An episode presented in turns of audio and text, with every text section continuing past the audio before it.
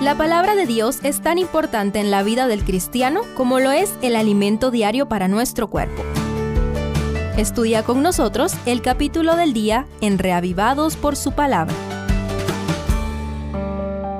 Deuteronomio 3. El capítulo anterior culminó con la victoria sobre Seón, rey de Hezbón. El siguiente suceso es la victoria sobre Og, rey de Basán. En este contexto descubramos que los no de Dios son siempre positivos. Primero, no temas, Moisés. Acaban de enfrentar al rey Seón y todo su ejército cuando sale al encuentro con innumerables soldados armados hasta los dientes, Og, rey de Basán, dispuesto a destruir al pueblo de Dios. ¿Cuál es la primera reacción del rey de Israel? Decirle a su representante, no tengas temor de él, porque en tus manos lo he entregado junto con todo su pueblo y su tierra. Harás con él como hiciste con Seón, rey amorreo que habitaba en Hezbón, según el verso 2. Dios nos invita a recordar siempre las victorias pasadas, porque si Dios pudo librarnos antes, también lo hará en el presente. ¿Cuándo fue la última vez que Dios perdió alguna batalla que dejaste en sus manos? Él nunca pierde batalla. Mira cómo ha obrado en ocasiones anteriores y no temas. De la misma manera, Él conquistará la victoria para ti. Así como Dios entregó en las manos de Moisés a todo el territorio de los amorreos. Y no olvides que la mayor victoria es conquistar la tierra nueva.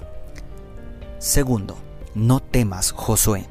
Después de la admirable derrota del gigante Og, quien se cree que medía unos 4 metros de estatura, el relato continúa con la repartición de las tierras amorreas entre las tribus de Rubén, Gad y media tribu de Manasés, quienes bajo el liderazgo de Maquir expandieron el territorio conquistando y expulsando a los gigantes. Ante tan notables maravillas de Dios, presta atención a las palabras que Moisés dirige a su sucesor Josué. Tus ojos vieron todo lo que Jehová vuestro Dios ha hecho a aquellos dos reyes. Así hará Jehová a todos los reinos por donde tú pasarás. No los temáis, porque Jehová vuestro Dios es el que pelea por vosotros, según los versos 21 al 22. Moisés acaba de obtener una victoria impresionante por la gracia de Dios, pero como líder no puede permitir que se duerman en los laureles. Tiene sus ojos puestos en una meta mayor, desde este gran logro catapulta a su sucesor hacia victorias mucho más grandes. Se vale celebrar, pero ni te imaginas cuánto mayores son los propósitos de Dios. Sus sueños son más altos que los nuestros. Ahora Dios te invita a ver hacia adelante, hacia el futuro. No te conformes con las migajas del presente. Y tercero, no entrarás en la tierra prometida. Ante la súplica de Moisés delante del Señor para que le permita pasar al otro lado del Jordán, nunca deja de sacudirme la tajante respuesta divina. Basta, no me hables más de este asunto, no pasarás el Jordán, como vemos en los versos 26 y 27.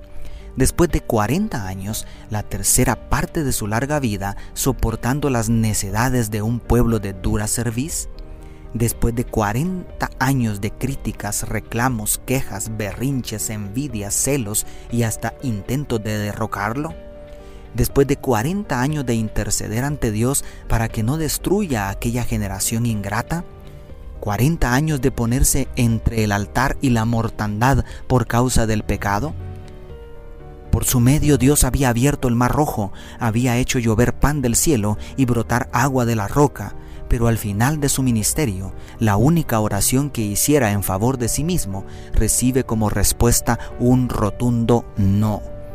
¿Cómo hubieras reaccionado tú en las sandalias de Moisés? ¿Cómo es posible que el soberano del universo cometa tal injusticia? Oh, cuánto nos equivocamos al cuestionar a Dios por no tener a la vista el cuadro completo.